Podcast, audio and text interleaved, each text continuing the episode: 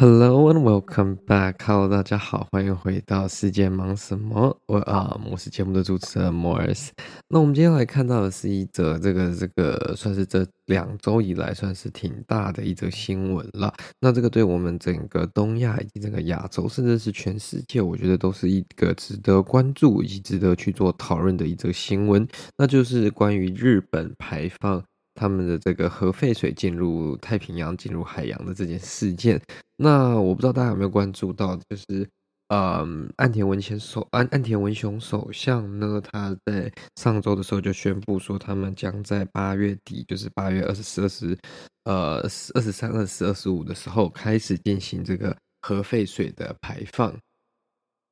那这个核废水的排放呢，呃，大家应该都知道，这个是日本在三一一。的时候呢，因为有大量的这个呃海水去被的拿来它呃做这个冷却以及这个呃紧急应变状况的处理，导致说这些水呃有高幅度的放射性，然后有高幅度的辐射污染。那嗯、在这个。过程当中呢，他们虽然呢已经有将它 filter，有当它净化，然后把它的这个呃，就是它的这个容忍值降到标准之下了，但是呢，这个对于周遭环境以及周遭的国家还是引起非常多的这个抗议跟呃非常多的批评了。那这个第一个，因为这个。这个是从来没有人这样做过。那虽然现在他们有得到很多国际单位，包括国际原能总署以及很多科学家的这个背书以及支持，但是呢，很大的一个问题是说，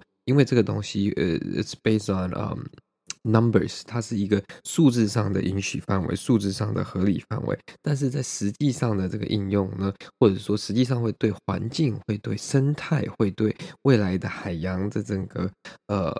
生态，因为它海洋是有潮流的嘛，所以它接下来被排出来之后呢，根据这个呃各个各个地球的海洋不同的潮流，它会先被带着往呃太平洋的北边这样子。嗯，一路过去到美国的西岸，阿拉斯加或者是加拿大、美国西岸这边之后，然后再随着洋流再慢慢回流到呃亚洲的这边，就回又回流到类似台湾的东海岸这边。那很多嗯，包括中国的专家学者呢，就认为说，这可能在八个月以后，最快就有可能在台湾的东岸去检测到这样子的核废水的这样子的一个问题呢，那当然这个就就引起很多各国的讨论跟反对。可是，嗯，其实因为这是一个 first case，是从来没有人这样去做过，不管是过去，呃、乌克兰 Chernobyl 啊，或者是其他的这些核电厂的事故事件呢，其实没有一次是需要把。这些核废料啊，或者是说核废水，或者是这些高污染的这些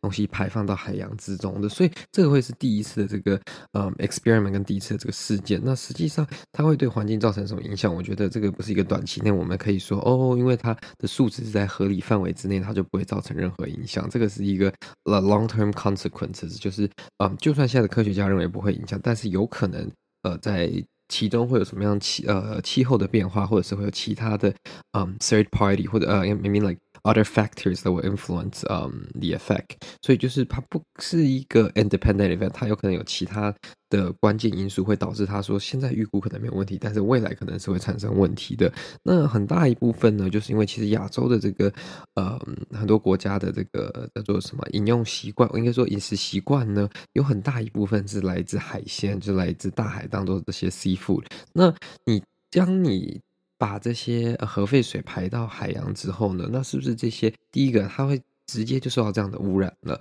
那它会不会有什么样的基因突变？会不会造成生态上的改变？又或者是说，人类在食物链的这个上端，如果又吃了这些嗯被污染的这些吸附之后，会有什么样的改变？这是没有人能知道的。那这也导致了很多，包括中国大陆或者是说香港特别行政区呢，他们都有寄出针对嗯日本十个不同的这个算是区域的这个海产品，或者是说。嗯，水产啦，应该是说进口日本十个都县的这个水产有被禁止。那呃，目前也有这个，包括中国大陆或者是其他地区有在考虑更高阶的这个限制。那可能会针对不止水产，又或者说更多的产品。可是主要针对水产，就是因为说，嗯，它直接排进去之后，可能第一个直接影响到就是这些在海里面的生物了。那这个事情呢，嗯，其实对对，在台面上我们可能觉得说，哎，没关系啊，那我们就不要买这附近的水产就好了。那这会有什么大的影响吗？好像还有其他的，嗯，挪威的鲑鱼可以买啊，有有呃呃俄罗斯啊，或者是说有一些南美也有产一些像乌尼啊这些等等的海鲜的。那我们可以选择其他的国家来做购买嘛？但，嗯，其实很多食材啊，跟很多的品质，在这方面呢，有时候还是没有办法这么容易去被 replace，没有那么容易的去，嗯，找到一个替代品的。所以，像在香港呢，就有一个这个非常特别的状况，因为大家都知道，香港其实整个面积不大嘛，那它的。整个人口的密集度其实非常高的嘛，那其实，在香港呢，如果光这个呃，就是台面上可以找到的资料，就是也就是很快速可以找到资料，是有超过四千间的日本料理店，这是非常高的这个数字啊。那其实就是基本上他们的呃饮食习惯的很大一部分是包含着日本料理的。那因为香港政府也寄出了对日本实现的这个水产进口限制，代表说很多的这些日本料理店跟很多日本料理的这些师傅呢，过去如果从嗯，包括像千叶啊，或者是说从嗯，都是东京都附近的这些十个县去进口的这些海产，以后他们就没有办法去做使用，他们就要寻找替换的食材。那替换食材对一些呃商家呢，有两个很大的问题。第一个，呃，如果价格更低，呃，这可能是不是一个太大问题？但通常价格可能呃会。没有那么的划算。那第二个更大的问题就是它的品质跟它的这个口感以及它的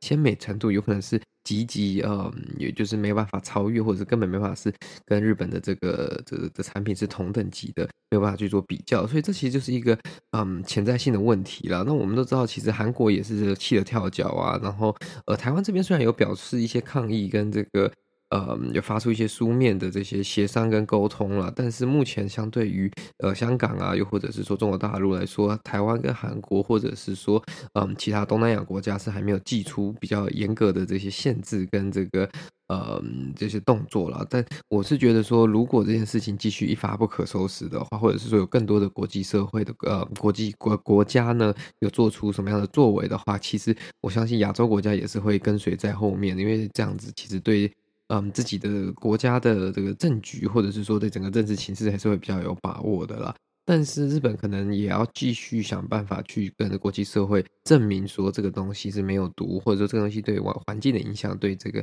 食品的影响是嗯非常小、非常 minimal 的，这样他们才可以避免他们的这个水产输出，就是他们的这些嗯 seafood export 不要受太大的影响。因为虽然现在大部分的限制是针对这个十个毒县去做限制，但是嗯我们也不能排斥说它会有扩大的这种限制，可能变日本的整个水产，又或者是说更大的区域，那这个对。日本的经济来说，可能就会产生更大的影响了。好的，这就是今天为各位分享的这则新闻啦。那如果之后有更多新的 update 呢，我们也会在这边跟大家分享。那我们今天的节目就到这边结束啦。如果你喜欢我们的节目的话呢，对我们来说最大的帮助就是分享给你的亲朋好友。嗯，更多的收听对我们来说是真的非常大的动力。那如果您可以的话，也可以来我们的 Instagram，或者是说来赞助我们，那我们也会非常的开心哦。那我们就先这样，下次再见喽，拜拜。